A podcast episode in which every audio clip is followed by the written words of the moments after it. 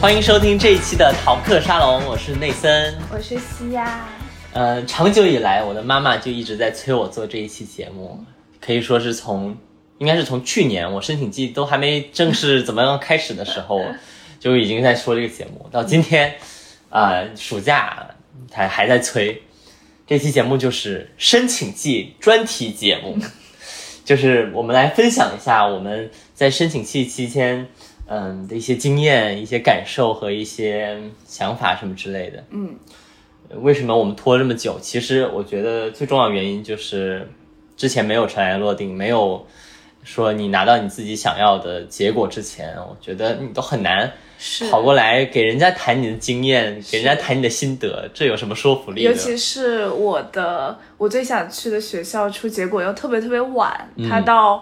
五月中旬才出的结果，就是基本上等大家都拿到结果以后，我的 offer 才姗姗来迟。对，当时因为我的结果相对出的早一点，我是二月底、三、月初出的，然后那个时候就我妈妈一直在催我做，但我觉得就还是要等到我们一起有好结果的时候才能做这期节目。嗯，所以今天我们就呃以一个过来人，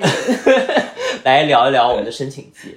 那其实我们一开始不要把这个气氛弄得特别的紧张。嗯申请不是一件就是说天大的事情，嗯，不是那么就是要命的事情，是一个嗯有很多很多乐趣。 真的吗？ 真的吗？我觉得就是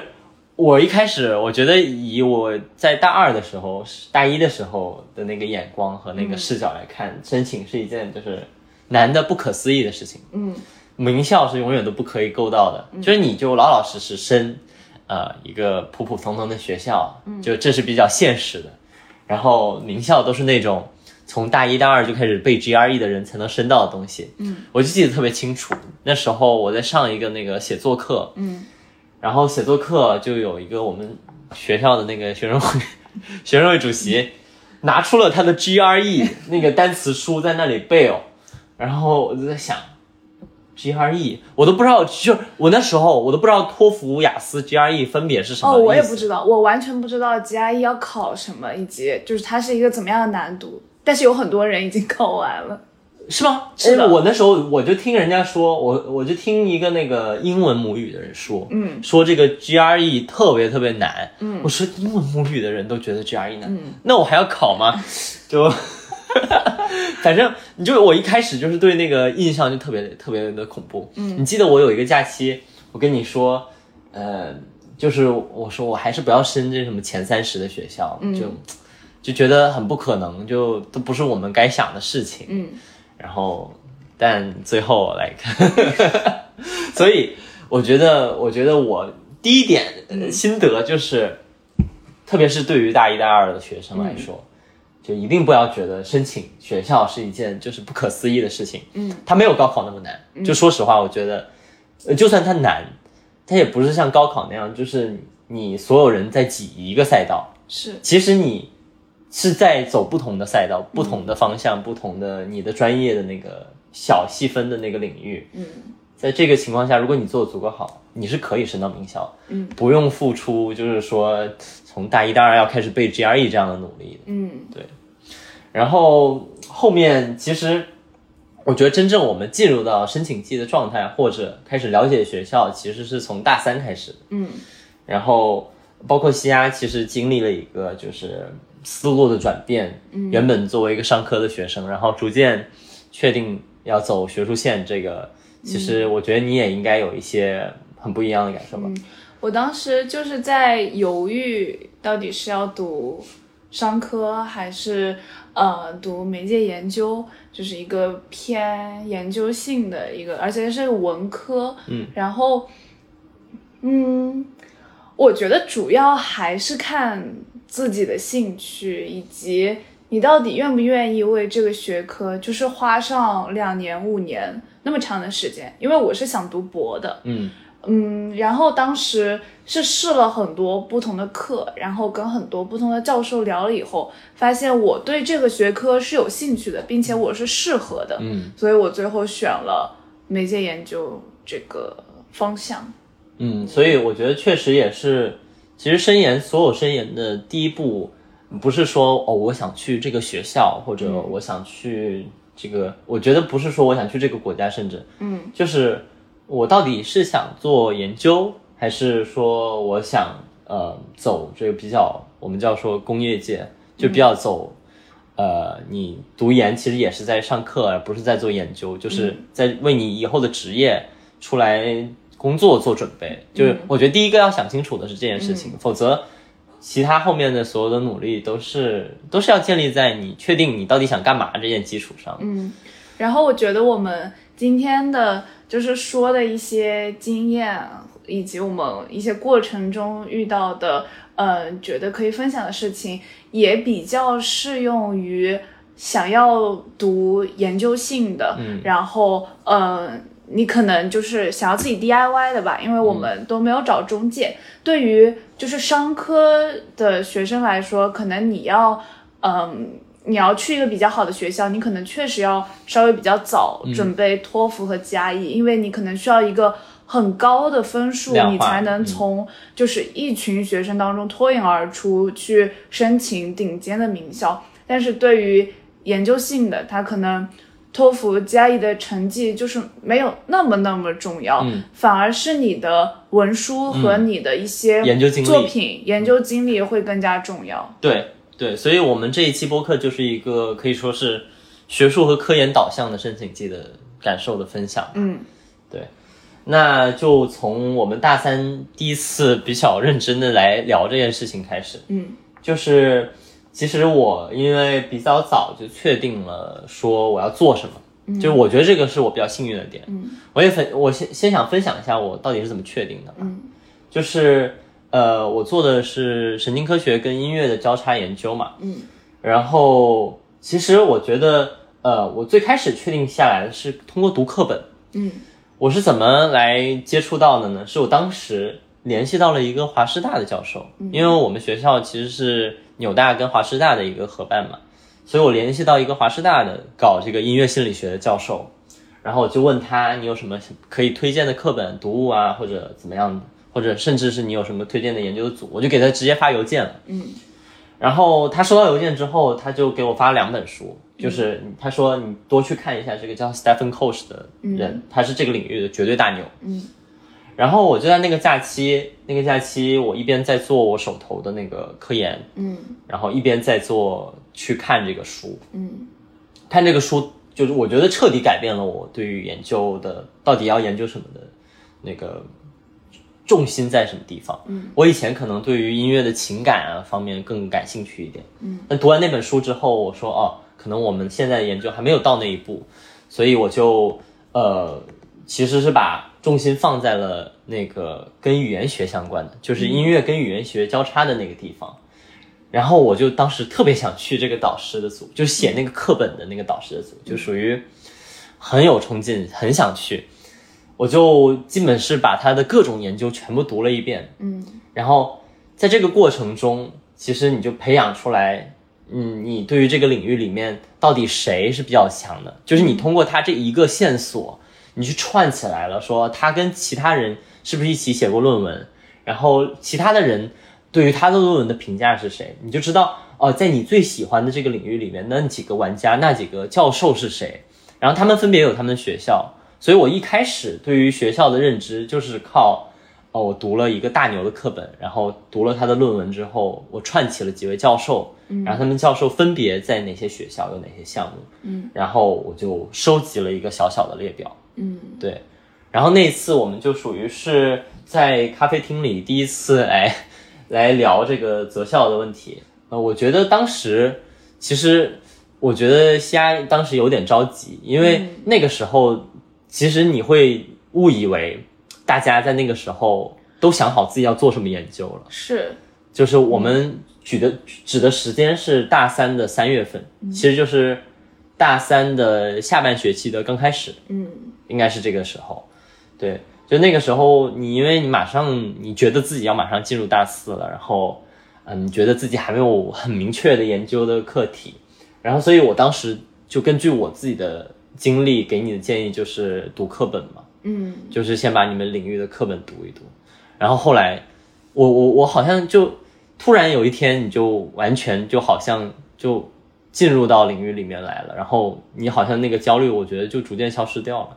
是我那个时候，一个是我其实读的是交互媒体专业，然后这个专业是比较偏实际动手，你比如说，嗯，做网站，然后做游戏，然后嗯，偏艺术的。但是我是属于在这个专业里面，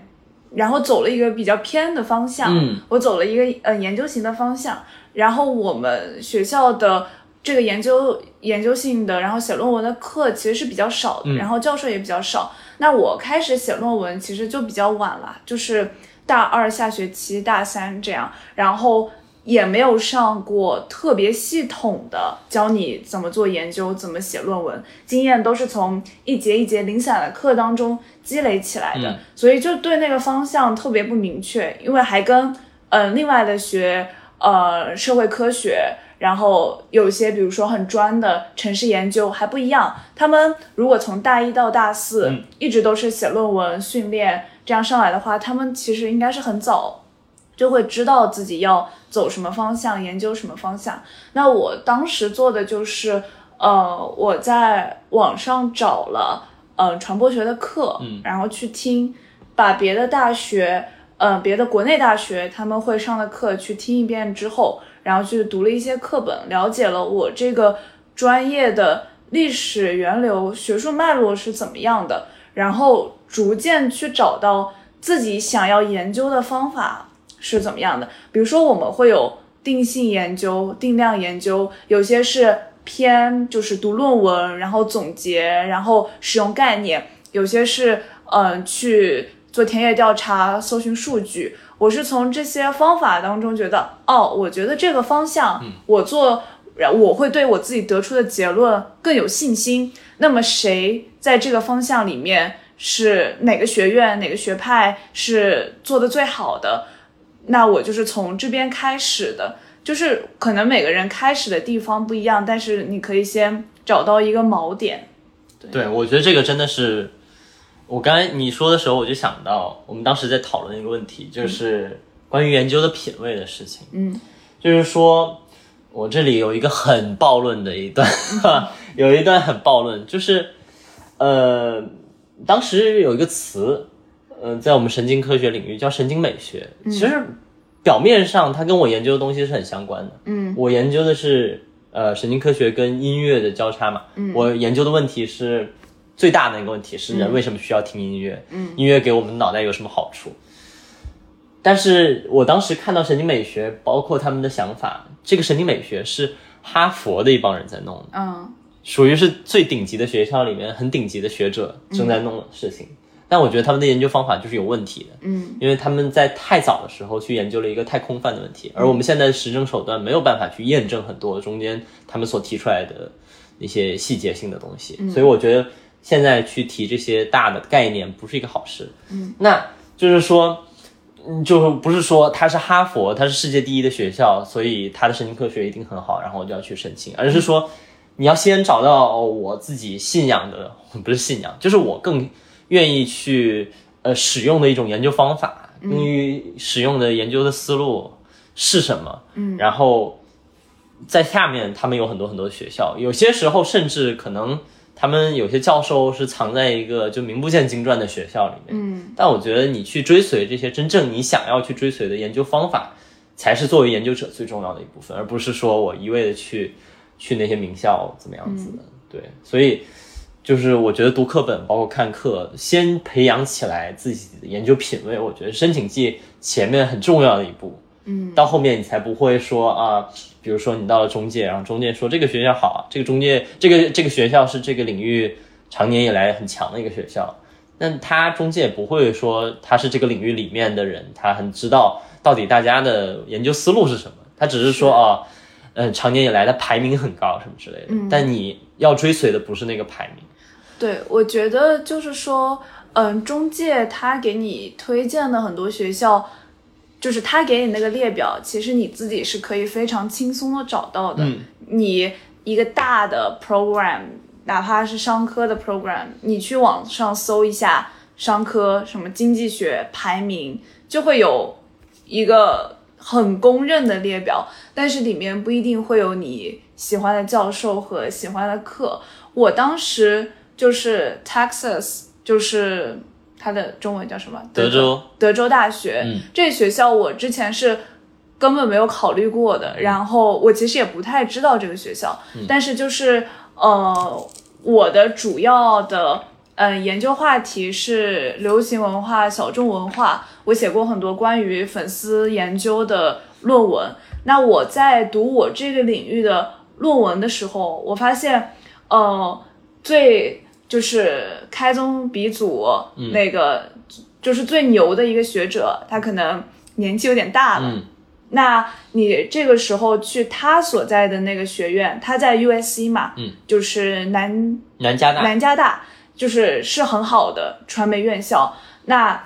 如果我是看这个名声，你看我很认同的教授也在那嗯里，然后呃，这个学校本身在领域内排名也很高，那我可能就去申请了。对，但你仔细看的话，好像这个课程也不是很符合我的嗯口味，因为它会更多偏实操一点。嗯然后我在跟我们学校一些别的教授交谈的过程中，他们也会非常真诚的告诉你，就是这个教授可能年纪比较大了，嗯，他没有办法直接指导他本没有科办法生，直接指导本科生，而且因为他的名气太大了，嗯他手下有非常非常多的人，你可能就反而是嗯一年也见不到他几次。那我后来就是通过阅读书，嗯，阅读相关的论文，我知道他有几个学生，嗯，那其中一个学生也是在呃粉丝研究方面非常有。建树的，他在德州大学，嗯我后来就申请了德州大学的媒介研究对这个项目，在看课的过程当中，会发现它的课程匹配度，包括这个教授教学的一些课程，也会更符合自己的口味一点。嗯，所以我觉得你去了解细致的教授和课程，比你去看这个项目的排排名名会更重要。嗯，我非常同意，就是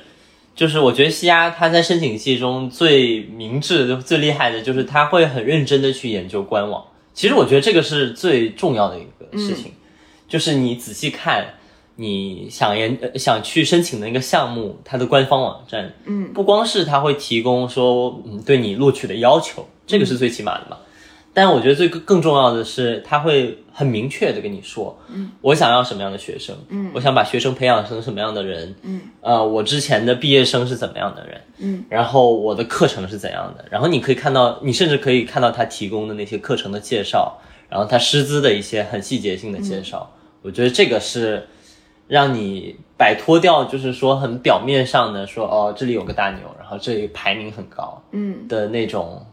泛泛的那种，而是真正落实到我在这里的学习会是怎样子的。是，而且特别是你想读研究性的专业的话，这个教授有没有名，或者跟呃这个项目排名好不好，其实它是不会让你心理上真的信服这件事的。嗯，我看官网的时候，我被吸引的就是说这节课的话题非常有意思，嗯我好像真的可以在这节课上学到能够帮助我继续做研究的事情。那么如果有这样的七八节课，有这样的两三个教授，那这个项目可能它的排名不是非常好，你也最终会说服自己继续的去做这件事情，不然徒有虚名的话，那你，我觉得做研究你就很难继续下去。你不是说我做个我做个半个月，我做个一个月我就放弃了，你是要花两年五年的时间，嗯在这里你就要找到真正对自己有用的东西。对，我觉得是的，就是当然我们也是，就像我们刚开始说的，我们是一个以学术和科研为导向的这个建议吧，所以其实我们。看到很多教授，他们不一定出身名校，嗯，他们可能真的就是他们那个时候就是追随他想要去的教授，他想要去的组，嗯，呃，可能我不知道上课的情况可能有所不同，名校出来的背景确实不一样，但是对于研究来说，就像刚才西亚说的，就还是说要落实到你到底是不是对这个学校做的那些研究和课感兴趣，嗯那我们就前面简单讲了一下我们呃择校的一些心得。对，其实我哦，嗯择校我还想补充几个建议，嗯就是我们一个说的是就是去读领域内的书嘛，嗯，当时呃跟我关系比较好的教授也是这样说的，他说当你不知道你要去哪个项目的时候，你就去写论文，你就去读各种的书。你在里面找到你想要追随或者让你幸福的人，嗯然后呃，第二个建议就仍然是我觉得是看项目排名，但是不仅是看排名，你还要看具体的东西。然后还有第三点，我觉得就是呃，特别是在我们学校，我觉得你真的是可以多去问教授的，嗯这个他们是在这个领域内，他一定会掌握比我们更多的信息，以及他会掌握比中介更多的信息对。我真的觉得信中介不如信教信教授他们哦是不仅知道这个教授做了什么研究，他发表在哪里，他会真真实实的告诉你这个教授做的研究好不好，哪怕他有一点偏见、或者或者哎，就是他们会更专业。其实我觉得还有一点就是，他甚至会有一些小道消息是是中介绝对不会知道的，是，就是一些学术界内的一些小道消息，比如嗯说、啊，这个教授其实他表面上现在在这里，他可能过几年就要走了。对对对，对，那这个就属于是你怎么样你都不会查得到的东西了。我觉得是很重要的。嗯，对对，这个我我刚才漏了，因为我当时也是，就是我选的三个学校嘛，嗯，我申请季就选了三个学校，嗯呃，剑桥、嗯杜伦和玛丽女王，嗯，呃，这个嗯杜伦的话，其实我原本是不知道的，嗯然后。呃，因因为我为什么我选的是这三个学校？首先是因为我我做的这个领域做的学校特别特别的少，嗯就世界上就没几个学校做我这个事情，然后我又特别想去英国的学校，所以当时我一开始是不知道的，这是完全是我的教授，就我本科的教授田心告诉我的。嗯如果他不告诉我，可能我都不会去申这个学校，因为就是你知道吗？这个东西也不会刊登在任何的网上什么之类的，它就是一个，他说我们今年新开了一个项目，然后新开的项目刚好就是跟我研究相关的，嗯然后它就是一个嗯叫什么新闻新闻页面， 就是他们校内的一个新闻页面，他们也没有正式的登到他们的那个申请的那个那个网站的里面去，它就是一个新闻页面，说你可以开始以这个方向来申请。嗯我自己不可能知道，但是因为老师告诉我，所以我就去申请这个学校。嗯所以我觉得确实找老师，包括经常从老师那里寻求帮助是很好的。，对，如果你有熟悉你的教授，他会知道哪些是比较适合你的，哪些是不是很适合你的。包括我一开始说我想申请南加大，嗯，我就有教授跟我说，这个项目其实不是很适合你，因为他们有名的以及他们实力的地方是更偏呃实际的、更偏对艺术的，而不是研究性的。那可能有些教授你平时不是非常熟悉，但是你可以跟他说你有怎样的问题，或者你想走哪个方向。其实有的时候你不知道自己要申请什么的，你说不出那个具体的词，那个专业领域内的那个具体的那个 field 那个到底是什么。但是你可以跟教授谈嘛，嗯，他们知道你的这点兴趣是落在了哪些交界点处，我觉得是很有帮助的。对。当然你要带着很具体的问题去问教授了。嗯我觉得就是不是说你过去了说啊，我你我可以做什么，就这种是是这种是嗯是很奇怪的问题。但是你应该问的，就像刚才西亚说的，就是。嗯，我觉得我对这个话题和这个话题感兴趣。嗯，那我我我现在手头我看到这几个项目，老师你有什么建议？我觉得这样是更好的一种问问题的方法。嗯，对。那我们就第一部分就是我们择校的这个一些建议嗯和心得，然后接下来就马上就 到了我们暑假结束了，嗯新的学期开始了，嗯，大四开始了，大就四是开始。大四一开始其实申请季就开始了。对，因为我要考加艺，对，你要考 GRE。关于嗯 GRE，我 是没有任何的心得，因为我完全不需要考 GRE。你嗯有什么可以分享的吗？我当时我是考的特别晚的人，我对这个的消息就不是非常灵通，我也不太会，就是我对流程多的东西，我就会觉得很麻烦，然后我就会拖延。但你看，我拖延我也都弄好了，所以大家不要着急。我的托福是大三暑假考的，而且我没有考到我应该考的分数。然后呢，我的嗯、呃、GRE 是大三暑假准备的，在这之前我完全没有准备过。然后是嗯、呃、大四一开始考的，我当时最终考的成绩是三百二十多分，不算特别高，但是对于大多数项目来说都够用。那呃，我本身是一个单词很记不住，然后就是说实话，我是一个英语不太好的人。然后呃，我的建议就是。不要把战线拖得太长，就是你不要说大二我就开始着急了，然后我就开始备考了，我每天就是背一点单词，做一些题，嗯、呃，我会感觉可能你一直被这个事情困扰着。其实你集中一段时间，一个暑假，你就去把这个东西考出，我觉得是完全来得及的，就是一个暑假。背单词、做题，因为西亚他是直接是没有找老师，直接自己自己学都能。达到这个水平，我觉得可能真的是一个假期。如果你不相信自己的水平的话， 你可以去找老师跟着上课，应该是能搞定。是的，嗯。嗯然后、呃，因为我们这届其实 GRE 也比较特殊，你是我，等于是线上考的，对，网考的。嗯。然后， 呃，关于托福的话， 就是托福，我是。我因为我是申请英国的学校，它是可以先去申请，然后你拿一个条件性的录取，然后你再补上你的托福成绩的。嗯，还挺难的。我觉嗯得如果大家想要就是如果有一个很明确的托福要求的话，早考。嗯，对，早考。我觉得大家要把你有那么多学校，然后你要把他们的所有要求都列出来，嗯、你要。就是你要很清楚的知道自己要考到多少分，对，以及自己要在什么时候，嗯，达哦到这个考到多少分，对。对我我我觉得像我这种，嗯，托福最最后最后是过了，嗯但是我觉得这样的经历不是特别的让人舒服，嗯，尽量还是大二大三的时候，托福是一个你可以开始早准备的东西，它跟申请季没什么关系，嗯，你越早考。越早达到你所有学校的标准越好。嗯，因为我当时其实比较尴尬，就是为什么我要最后还要去考这个，是因为我当时申请的其他的学校都不需要这么，因为我刚开始是在考雅思，去英国嘛，考雅思。雅思我当时大三的暑假，就大三结束的那个暑假，我是考了一次的。嗯，呃，我的分数除了剑桥以外都是够的。嗯，但剑桥它要求的是七点五的平均分，嗯，然后每个小分都要到七，嗯，我当时没觉得我能升上剑桥来着，嗯所以我就啊够了够了，就其他学校升什么学校都够了，但是，嗯，现在的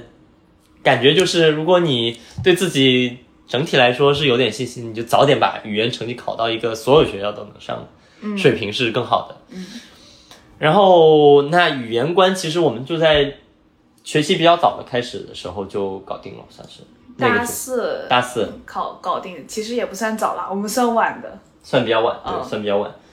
然后除了语言之外，其实很重要的就是，如果你是要做研究项的这一类的学校的话，嗯，就是你你你现在的步骤是已经到了，你已经收集了一堆学校，嗯， 然后你知道他们的要求了，对吧？你已经知道他们要求了。一般来说，你做研究的学校都要求你写一个叫叫 writing sample 的东西，嗯就是说他要看你写的写作到底到一个什么水平。嗯，那不同的学校就会有不同的项目，会有不同的要求。是就比如说我是做科研的，其实我的 writing sample，我的这个写作的范例，需要跟我自己的研究有很大的关系。嗯，当时我们剑桥的要求是说，它要一篇三千五百词以上、四千五百词以下的一篇那个写作范例。呃，我其实很头疼。嗯，就是到大四的十月份了，我啥也没有。嗯手头什么东西都没有。 然后 那时候我就很紧张，我说我总不能交一篇就是跟我的专业毫不相关的东西上去，我觉得那肯定就凉了。嗯就是你交到他审 审审阅的话，因为我觉得很核心的一点就是你交上去所有材料都得跟你的专业相关。嗯其实某种程度上是是你所有材料都得展现出你在这个领域里面已经准备好做一个学者了。嗯所以你交上去一篇毫不相关的东西，其实就算你写得好也是扣分的。嗯，所以我当时就很紧张，包括西安当时也是，你其实也是在那个时候，手头没有一个现成的东西可以做对，我有一些自己的论文，但是都是课堂课堂里写写的，嗯就是呃，不管是质量还是长度都是不够的。嗯，像课上写，特别是我属于半路出家，嗯我没有很完整的嗯就是论文体系，那我们课堂写可能也就最多写个两千词嘛，嗯我当时呃，我的所有项目都是要求范那个叫什么写作范例，写作范例的，而且要求都是完全不一样的。嗯像呃阿姆斯特丹大学，它是要求不超过三千词，然后有些学校就是有十页到十五页的，有十五页到二十页的，有十页到二十页的，就是。你也不知道为什么，但是总之它的要求就是各种各样，长度要求各种各样。那你手上必须有一篇就是完整的，然后你要改。那你改了，你还不能说我这边我就删掉一节，删掉一节，你整个论文就不完整了。对这一方面是其实是要花很多很多时间的。对，所以这个不是说，嗯，就是它跟我们接下来讲的，就是说 personal statement 那个东西是不一样的。嗯我觉得这个是，也是一个大家可以如果自己确定研究方向的话，可以开始早一点去着手准备的。我觉得我们准备其实真的有点晚，真的有点急，有嗯是点赶。那我最后其实是什么呢？就是我这篇写作范例是我在那个学期学期末，就当时我刚好有一门大四的专业课，嗯而这门专业课呢，刚好它的期末大作业是一篇大论文，嗯这篇大论文就让你设计实验。嗯其他的同学大部分教的就是一千来字、两千字吧，就是这样子，两千词的样子。那我就说，那我就干脆把这篇就写成我的写作范例吧，我就写了四千多字。对，呃，设计实验的过程非常的痛苦，然后那个学期，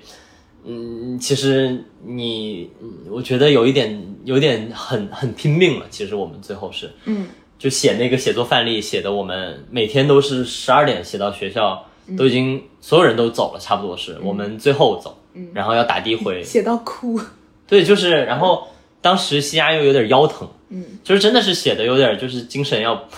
支支撑不住的那种状态。我觉得大家尽量可以早一点去想一想自己的写作范例，要写一篇怎样的东西，或者你要拿你大一、大二、大三过去的哪一篇论文来教，尽量不要拖到大四，我觉嗯得会是一个比较好的。基本上应该都是拿以前有的对文章改的，我就是拿那个呃大二写的一篇论文改的，当时是一千二百词左右，然后我最后就写出了 n 个长度的版本。对，但是这个改的过程说，不是说你光改一些什么句法，光改一些，而是说你到了大四了，你以大四的这个视角，嗯你带着你对于这个领域的读了这么多书、读了这么多论文的一个理解，嗯然后你重新去把内容填充进这个原本的这个骨架里面，嗯这个是很重要的。就是不是说你就 就改一改，说把它拓长，你做的工作不是把一篇东西拓长，而是给它填进去新的骨肉。嗯，就是呃，我写的那篇写作范例是引用了三十多篇文章的。嗯就是，呃，我觉得我当时跟一个我们学校教一计算机音乐的教授，就是我觉得我听他的建议有一点我是很很受用的，嗯就是说你要向你的研究生学校展现出来的，包括申博也是一样。虽然我们没有申博，但是我觉得经验是类似的，就是你要向你的这个研究生学校展现出来的能力是，你已经准备好做一个学就是研究者了，而不是做一个学生。嗯你已经具备一些能力，自己独立的去完成一些研究了。嗯，那它展现到你的具体的纸面上，就是不是说这个数量有多重要，什么三十多篇论文数量有多重要，而是说你要表现的，或者说你你要展现出来，你已经对一个领域的各种讨论有所了解。嗯，那引用三十篇论文是一个起码的事情。嗯对吧？或者你你用十篇十本书是一个起码的事情，你不读这么多，你真的不不能说服人家说，哦，我已经是这个领域里面准备好的一个研究者了。对，所以我觉得这个写作范例，因为它它一般来说都比你那个 personal statement 可以写得更长，嗯它是展现你能力的一个很好的一个平台。嗯，对，嗯，当时西亚我记得我就印象很深刻，他为了写这一篇，他差不多是我不知道你读了多少的书，就是他最夸张那段时间，我看的都心疼，就是他两天读一本课本，两天读一本书这样子读过去，然后把所有需要的内容摘录下来，然后都是准备到放到自己的这一篇写作范例里面，就是嗯，就是这个苦你是必须得吃的，我觉得。少壮不努力，老大徒伤悲。，对，就是，嗯，我觉得作为研究者，你想被名校录取，嗯，你审审你稿的人，审审你写的这篇的人，都是这一个行当里面的，人家的工作就是每天读论文，每天写论文，所以你你要对他有起码的尊重，你就是要达到一个。至少看起来是一个诚恳的想成为研究者的一个心态，这个是我觉得我觉得他可能也不会要求你说你论点提的有多新，然后你写的有多好。其实这个可能真的不是很重要，就是看你有没有成为一个研究者的潜质。嗯，虽然这个话说的非常的抽象，嗯，那我觉得还是看你能不能把握这个领域到底在哪里。对嗯对，是的。然后我们就是把写作范例这一部分讲完了。嗯那另外一个大头就是我们刚才一直提到一个叫 personal statement 的东西，嗯就是个人的一个陈述，嗯，把自己过去的研究经历，把自己的研究兴趣，呃，把自己想在这个研究项目里获得的东西都写清楚。嗯其实说白了就是这三样东西，嗯，但是你到底怎么写，那这个就学问就大了。对，其实是非常难写的，我觉得它甚至比论文还要难写对，你很难拿捏那个度。对就是我是不太会 show off 的，就是对，夸耀自己，夸耀自己，但是在这个文书里面，你就必须把你好的那一面完全的展露出来，而且是一种非常有说服力、不拖泥带水的方式展露出来。嗯嗯嗯，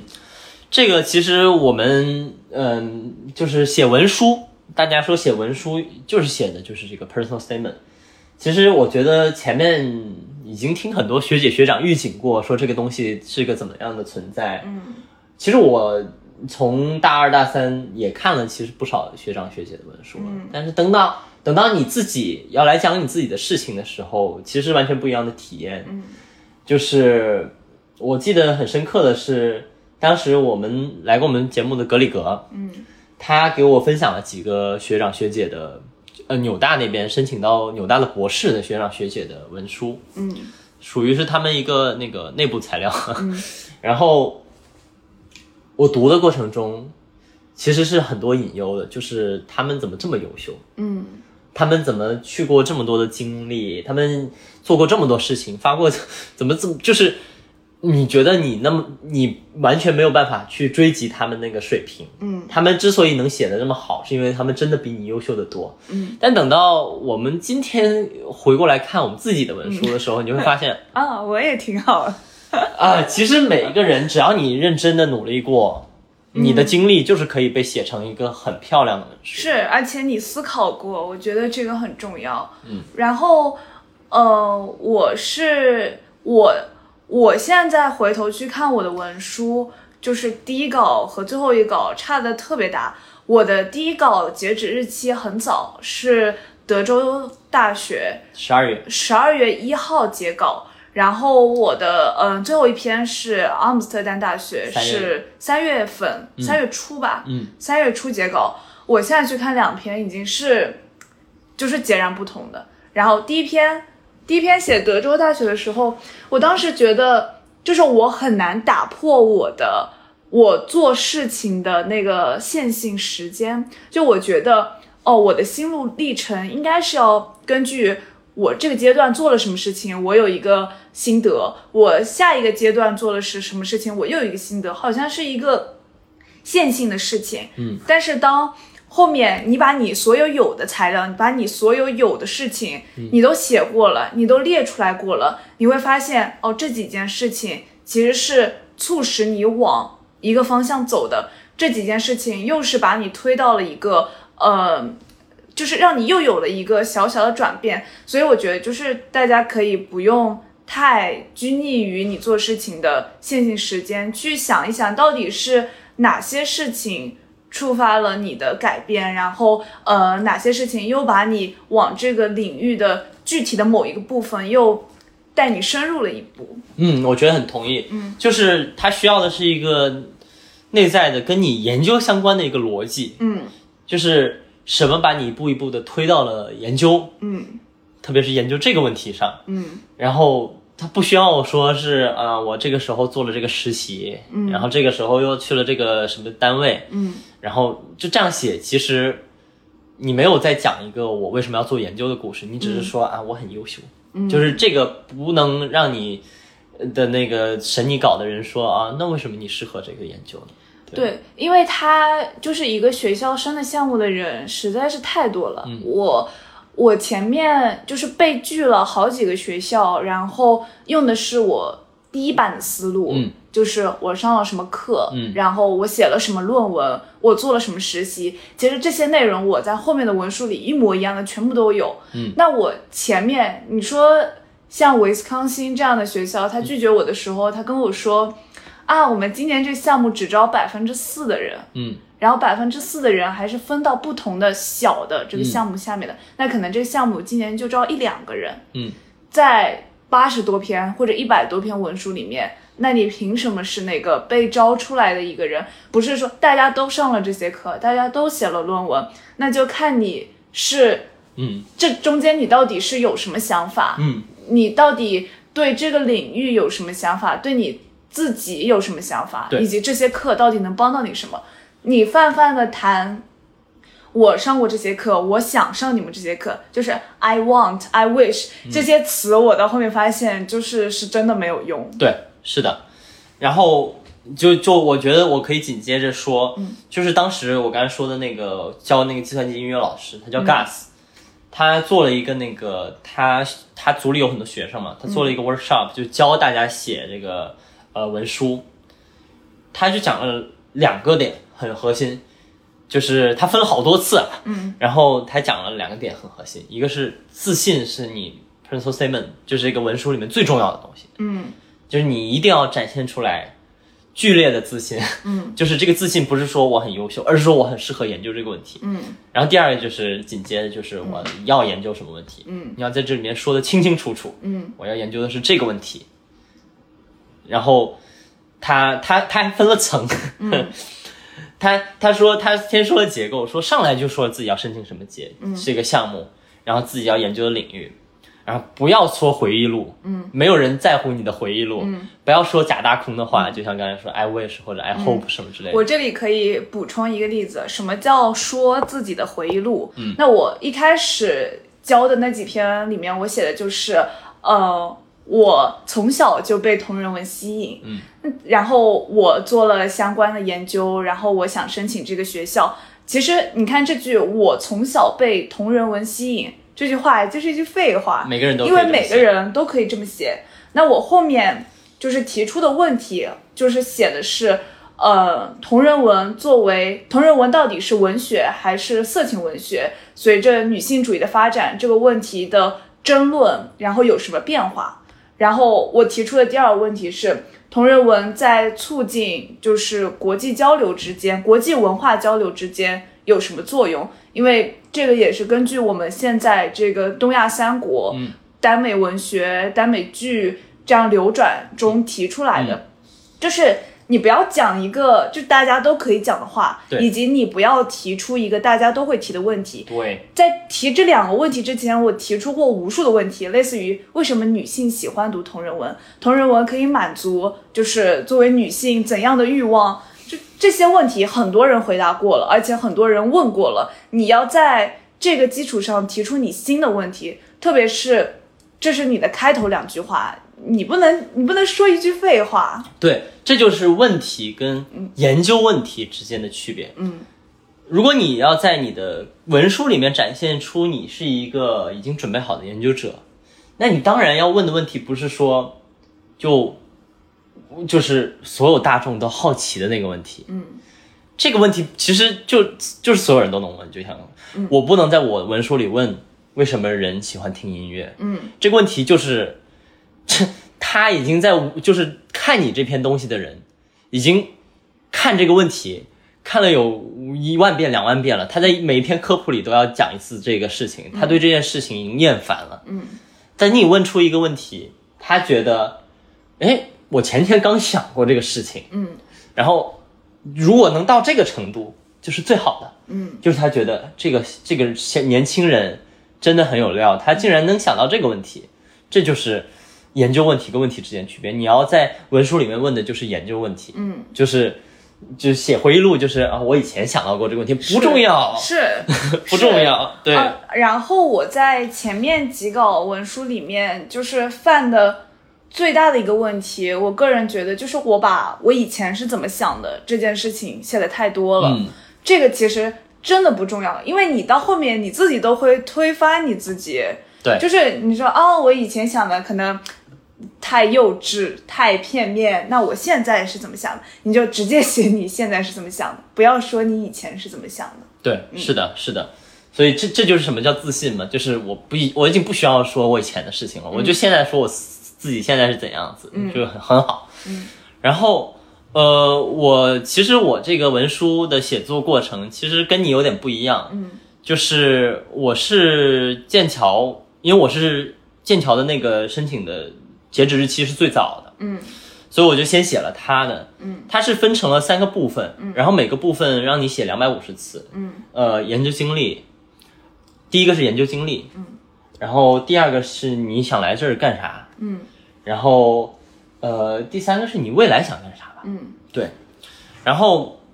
我觉得其实我觉得这样写的思路也挺有意思的，嗯，就是大家也可以就听 就就一听啊，嗯，就是当你把问题被强制的拆分成了三个小部分的时候，并且字数卡的这么死的时候，你就真的得很认真的去衡量。那如果我想讲我过去的研究经历，我我我有很多经历，对吧？嗯那三百多词，其实我真正重要的经历应该写的更多一点。嗯有些不重要的经历，就是你觉得好像很很漂亮的一段经历，嗯但你不能列列表一样的列出来。嗯就是这个字数和这个小分块的方式，强制你去思考，你过去做的这么多事情里面，到底哪一件是最重要的？嗯，到底哪一件是最被这个学校所重视的？嗯然后到底哪一件是跟你目前的研究最相关的？嗯就我觉得，就这么去想问题之后，其实写起来反而就变得很直观了。嗯。然后我觉得就是呃，你不仅要把你最重要的那件事写在前面，写的更多。你其实是要认真到，你是要考量到每一句话的，你要把最重要的那一句话写在最前面。我当时其实把我的文书给很多教授看了，然后其中就有两三个教授，就是把我写的某一句话就是高光标出来。他说：“你为什么不把这句话写在最前面？你写在这里，我就看不到这句话了。”嗯，这个其实你自己有思考的那句话是最重要的。我当时的那个例子是，我说哦，我上了这个课，然后我写了这个文章，我这个文章我用的是什么方法，最后我得出了什么结论，然后我这个结论是为了在是为了去反驳已经有的某一个观点和另一个观点，我是站在中间交叉这个观点。啊，教教授说你就要把最后那句话，你是反驳了。这两个观点，你站在交叉这个观点，你要把这句话写在最前面，因因为为它是最重要的。因为它是最重要的。你前面上了什么课，然后写了什么文章，就是这些话你就大概写写，你写到后面也没人看，你就把它放在一段最显眼的位置，你甚至可以放在你的开头。对，对，我觉得就是我们中文写作，如果写作久了，我不知道啊，习惯上可能是要把话讲得很委婉或者很绕，嗯但是呃，我觉得英文世界他们的习惯就是最重要的话放最前面说，嗯然后说的最直接最好。就比如说，呃我现在举个具体的例子，就是它有一个框框叫做你的未来的生涯目标。嗯那嗯，我不知道就是其他思路是怎么写，但是在这个英文世界里面，它需要就是你第一句话就写我长远的目标是研究什么问题，嗯然后我我现在研究生阶段和博士阶段我要做什么，嗯，然后我接下来博士后阶段我要做什么，嗯，然后博士后之后我要研究问题是什么，嗯，然后怎么样把这几个研究的过程串联起来，最后就是我我就这么写的这一段我就这么写的，就是要很直接，就是你的未来目标嘛。我在申请阿姆斯特丹的时候也是有这一项的，我的字数更少，是一百五十词，就是。因为我作为一个文科专业，其实你会觉得啊，是不是我文采要好一点，我的我用的单词要好一点，我要显示出我是一个很会写的人。但是我觉得，如果你是一个想申请这个 research program 的话，你就是要把你自己的野心展展露出来。一百五十个词，你就写最重要的事情。其实我也是完全按照你那个思路写的，就是我的长期目标是什么，我的嗯本科，我的硕士想做什么，我的硕士是为了我的博士生做什么。其实我们两个的句式是一模一样的，而且这是一个。我觉得这是一个像模板一样的东西，但不会让人有这是一个模板的感觉。对因为因为你已经把你最重要的事情说出来了。它是一个优化之后的结果，就是当你仔细去想一想，就是你的长期的目标，就是你他如果问你的，你的你的职业目标是什么，你就应该这么去回答。是，对，就是如果你把这件事情说清楚了，就是他不会管你说你用了一个非常简单的句式，嗯就这根本就不重要，我觉得。然后我还想到一点，就是联系到我们刚才说讲研究的事情的，嗯，就是我们之前说，呃，有研究品味这一回事，嗯就是你更相信哪一类的研究，你更不相信哪一类的研究，嗯，我觉得在你的这个文书里面，你要不吝啬地讲 你信仰的那个研究的思路和方式是什么，嗯嗯就是他比如说这个过去的研究经历这一段，我第一句写的就是作为一个认知神经科学学生。我使用了马尔的这种研究方法，嗯就是首先 这个事情就是，如果行外的人完全不知道我这个 mar 是什么意思，嗯但是如果你但凡是这个行内的人，你看到这个词你就知道，你就一下就了解这个学生了。嗯，你看到这个词，你一下就了解这个学生了。他相信的是这一套的研究方法。嗯，那我跟他是不是有共鸣？嗯当然，对啊，对你来说其实也是有道理的。你写这个事情对你没有任何坏处，嗯，你不想去的这个学校，就是如果如果这个学校不信仰你，你所所相信的这个方法，那你就是不是很合适嘛？嗯就是你已经这么相信你研究的这个思路了，嗯你肯定是希望收你的这个学校也是采用这套思路的，嗯所以我觉得就不要吝啬自己讲自己研究的方法、品味、思路这些东西。对，我觉得神经科学里研究方法可能会更直接明显一点，然后在呃我们文科里面就是更会更庞杂一点，但是你一定是有你关心的那个大问题，以及你有觉得无法理解的一些呃论点或者论文的，就是你真的是可以去很真诚的讲你到底是关心在意什么事情，然后。它其实是可以在别人看起来是不对的。就我觉得对面省的学校不会因为这种事情觉得怎么样。我当时有一段就是写的说，我读了很多那种、就是我们叫 grand theory，、就是那种宏大理论，嗯像我们一开始在 GPS 课上嗯读的那种什么卢梭啊，什么以及呃大众大众媒体的一嗯些理论，电视啊什么之类的。那我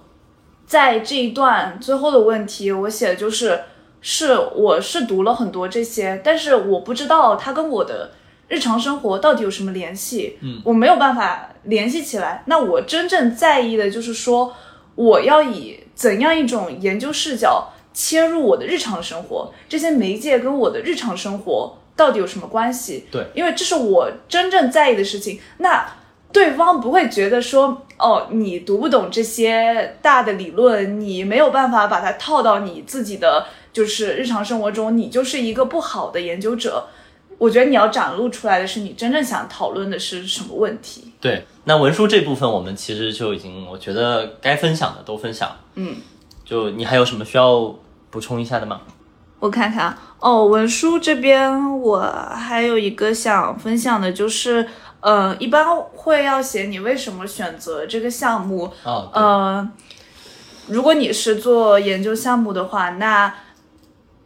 你真的要了解这个项目里有什么教授，这个教授教了什么课，这个教授写过什么，呃，写过什么论文。我觉得我现在说的这些，可能是看起来走了很多，就是弯弯绕绕的路，因为中介也可以帮你理一份资料出来嘛。你照着那个写，你如果你其他够优秀，你也可以申请。但是，呃，你如果了解这些更清楚的话，你会知道自己到底想不想要去，以及从这个时候你就开始知道你的研究生你到底要做什么，你到底要上哪些课了。确实，我觉得这个你你的说准备就是从这个时候开始的。对，就是它不光是为了你申请，其实你申请季的过程是一个，呃，像很多人很多学长都跟我这么说过，就是是一个你真正有一个机会坐下来仔细去想想，你到底要研究什么问题的一个过程，就是。我觉得对于你来说是很珍贵的，就不是说我申请学校、然后申到就完事了。嗯，你还是去那儿是为了学一个东西嘛。嗯，所以申请季这个过程就通过了解教授的过程，仔细想想自己想做什么，是我觉得很重要的。我在那个个人陈述里面，绝大部分就是我的，我觉得可以总结出一个中心，就是我心中到底有什么疑惑，是我要学这个来解决的，或者是现实中有什么事情是我觉得我要学这个媒介研究去研究去解决的。那我到底是做过什么研究？我的水平怎么样？我读过多少论文？我觉得你在我的 writing sample 里面，我的对我的我写的论文里面都可以看到，我不需要在呃我的文书里面再去写说我的阅读能力很好，我的写作能力很好，就是那些就是很明白的事情，包括你做了什么实习，嗯，在你的那个简历里都简写历了嗯里面你也都写了，就是我觉得他既然给了你这些分块的东西，你就不要写重复的，对，对，就是各司其职。嗯，就就真的就是千万不要在文书里面重复一遍自己的简历，你就在浪费时间，浪费你这个机会。嗯嗯，因为我还有一个可以展现的地方，就是我那个要求是还要交一篇那个研究提案。嗯就是你到底要做什么研究。那个研究提案其实我也花了很多功夫，嗯，我觉得如果你有机会写研究提案，其实是很好的，就是，嗯，你这个机会是让你仔细去看一下你到底想跟哪个教授，嗯，然后你就顺着顺着他的研究思路，嗯，理一遍，然后比如说你自己可能有一个一直以来感兴趣的研究话题，你其实要在那篇研究提案里要做的事情就是，你要把你跟他之间的交叉的可能性写出来，嗯然后你要在这篇研究提案里写一些他熟悉的东西，嗯，不要怕班门弄斧，就是你要展现出，哦，我来你这儿跟你学，其实我已经不需要你再教我一遍很多东西了，嗯我已经在这里都已经学了，嗯你可能看出来我有些东西理理解得不够透彻，你到时候教我这个细节就好了。嗯这也是可以做的。嗯，那基本来说，呃，文书这部分就是这样。我觉得，嗯，接下来我我我想讲的是，嗯，关于经常去见教授这件事情。嗯就是我其实是一个很害羞去见教授的人，不太喜欢经常去教授办公室跟他们聊天什么之类的。我我觉得有点尴尬，有点害羞，嗯，对我来说很难。然后其实我也是跟着西亚学到这个事情了，就是西亚是很勤于去见教授，然后去跟他们讲自己目前的状态，嗯，然后嗯、讲自己困惑、申请季的困惑的。然后我觉得在大四上那个学期，我就学着这么做了，我觉得受益是非常非常非常巨大的，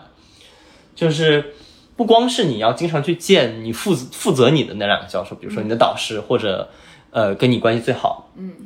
当然，他们是负责给你写推荐信的，嗯，推荐信是至关重要的，就是不要说最后一天你跑去找写教授找教授写推荐信，嗯他根本写不出什么东西来，你一定要让他知道你是研究什么的，是知道你的个性，知道你的品味，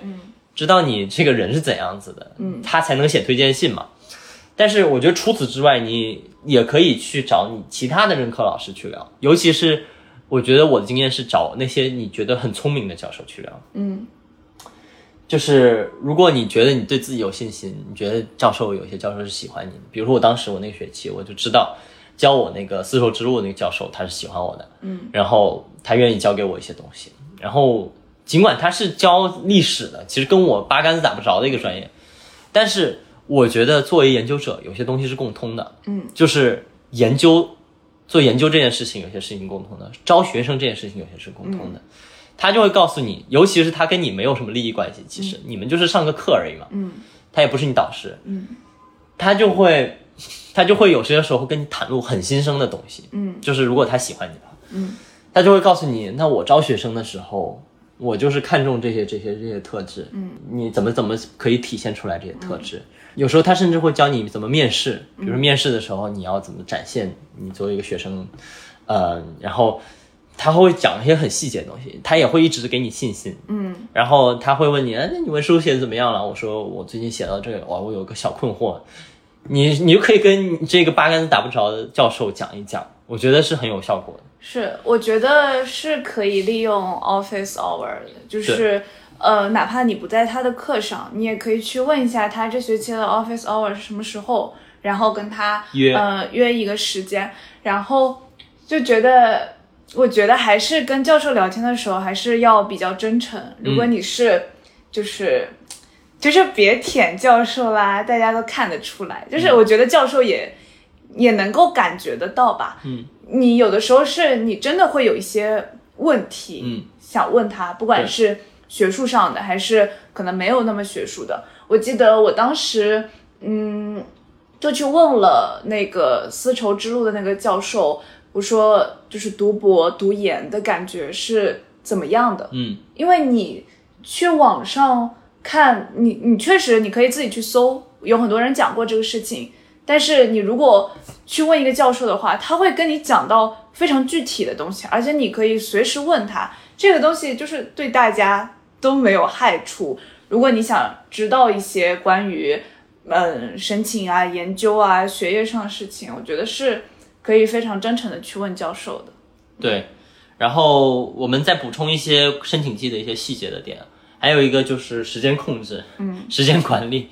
就是呃，一般来说呢，你的几个时间估计都是扎堆的，嗯对，估计都是扎堆的。呃，你怎么去理这个时间？我觉得我很难说是有一个一言以蔽之的什么原则，嗯但我觉得至少有几个步骤是可以做的。就一开始你要仔仔细细的把它列出来，嗯哪一天什么东西截止，然后在什么之前我要需要找什么教授把什么申请那个推荐信要好，就不要紧张，不要真不要很紧张，是就是说啊、嗯不要觉得很焦虑，说教授会不会不愿意给我写什么之类的。嗯大家都是例行公事，是都是要写的。嗯教授他是有职责写这些东西的。如果他是你的导师啊，嗯本科生导师，呃，如果他喜欢你，也会帮你写的。嗯就是这些事情，他每年都要经历，对，你就对是他来说没什么大困难胆说，大胆问，你问了也没什么坏处。对、嗯对，然后呃，还有一点就是，不光要问你自己的教授，你在申请过程中有任何关于你具体项目的问题，赶紧发邮件。嗯就是他们有一个季节性的，嗯，它有些季节它回邮件比较快，是，有些季节等到人家都开始发邮件的时候，你再发邮件就很晚。嗯，我当时我前面提到一个就是粉丝研究特别有名的教授嘛，在德州大学，我当时就是直接约到了他的对 office hour，我就有机会直面接对跟他面的聊跟他聊天，我说。呃，我很喜欢你的研究，然后我想做的研究是怎么样的？我觉得我对就是东亚这边的粉丝的研究的见解，然后一些不同的想法可以补充到这个领域。然后他也很热心的说，啊，我给你介绍一下我们的这个项目是怎么样的。我觉得，嗯、照你这么说，呃，还有别的教授的课也会非常的适合你，就是你真的就是主动的发邮件去问，然后不会有什么坏处。不会有什么坏处，嗯还是我刚才说的那个教授啊，叫 Gus，嗯嗯，他的建议是一定要发邮件，越来越多的去骚扰你想去的那个教授。嗯对，就是他升博士的时候，他说我至少想去的项目，我都有十篇邮件来回，每一个嗯都有十篇邮件来回。他想去的那个，他最后去的那个，嗯他是有三十篇邮件来回，嗯就是，呃，这是一个双向了解的过程。嗯我就听从他的建议，我就也其实是早早就给我那个剑桥的教授发邮件了，嗯，然后其实大家都会很友好，是的，就是我当时我很感动，我给他发了三百多次，其实有点长了。嗯大家发邮件不要发那么长啊，人家也工作很忙的，没有那么多时间读你千字长文。那我第一篇发了三百多次，然后第二篇发六百多次，他都很认真的看了，然后给你建议说，哦，那你可以读一下这几篇论文。嗯嗯，我觉得至关重要。就是说什么叫至关重要呢？就是你无论怎么去在网上翻论文，你都会有读漏的东西，你嗯都会有缺失掉的你研究中重要的一环。嗯那你把你的研究问题问给他，嗯，首先很功利的说，你混个脸熟，嗯让他记住你这个名字也是好的嘛，对吧？然后其次就是他作为这个领域内内的大牛，他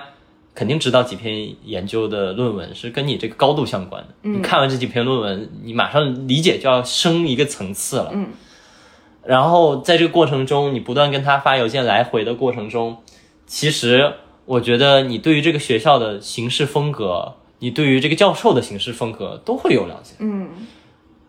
都会帮助你最后选择这个学校。嗯就是不光是申请到，也是最后你可能拿了两三封 offer，然后你怎么去选学校很重要的一环。但是在邮件里也不要写太多的废话，对，就真不要是写废话。就是你表达对这个学校的爱慕，就是你想去写一句就够了，对对对对就不对要多写。这个之前你其实是就是在你发这封邮件之前，你是要做大量工作的。，对你不是说你今天说听了以后说哦可以给教授发邮件你就发了。我当时那个呃也是要提出领域内的问题，要提出对他的书和论文的看法。那我就是你才能跟他搭对上话嘛，对不然你俩就聊啥呢？对，你你就是你的目的不是那种很功利的，你其实是为了让你在这个领域内的知识有所长进。嗯你先接受他的一些教育，就是这种感觉。嗯，不是说你为了去夸他，然后给他写邮件，这这太愚蠢了。是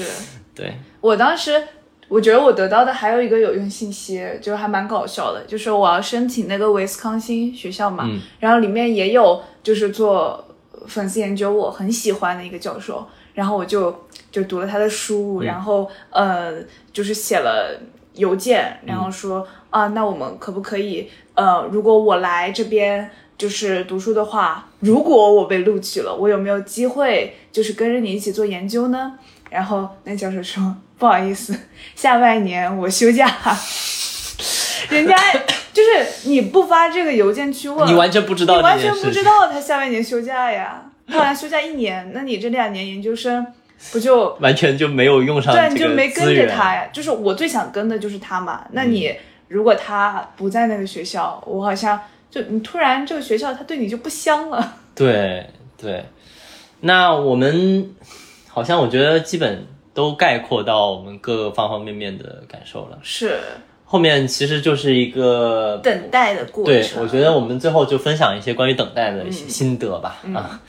我因为我申请的那个阿姆斯特丹大嗯学，它结果是五月多出的，嗯，就相当于几乎所有的人，嗯都已经拿到 offer 了，我还在我还在等这个，尤其是。嗯，我前面交的比较早的，就是被连续拒了两三个，嗯，有一些我觉得我一定可以进的，嗯也被拒了，嗯当时就是心里非常崩溃，又加上疫情，就是我三四月份的时候，就是一度就是真的就是等的快吐了。嗯，然后呃，我当时印象非常深刻的就是我的室友，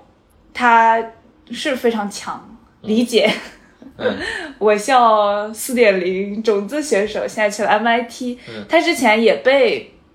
我忘了是被哪个学校拒了。那我觉得对于他来说也是就是非常难过的。那 MIT 你又不知道到底能不能等到，就这种顶尖名校，你其实很难说的。大家都那么优秀，那他当时我我们俩都等得快崩溃的时候，他就跟我说，就是呃，审核你的学校，他是。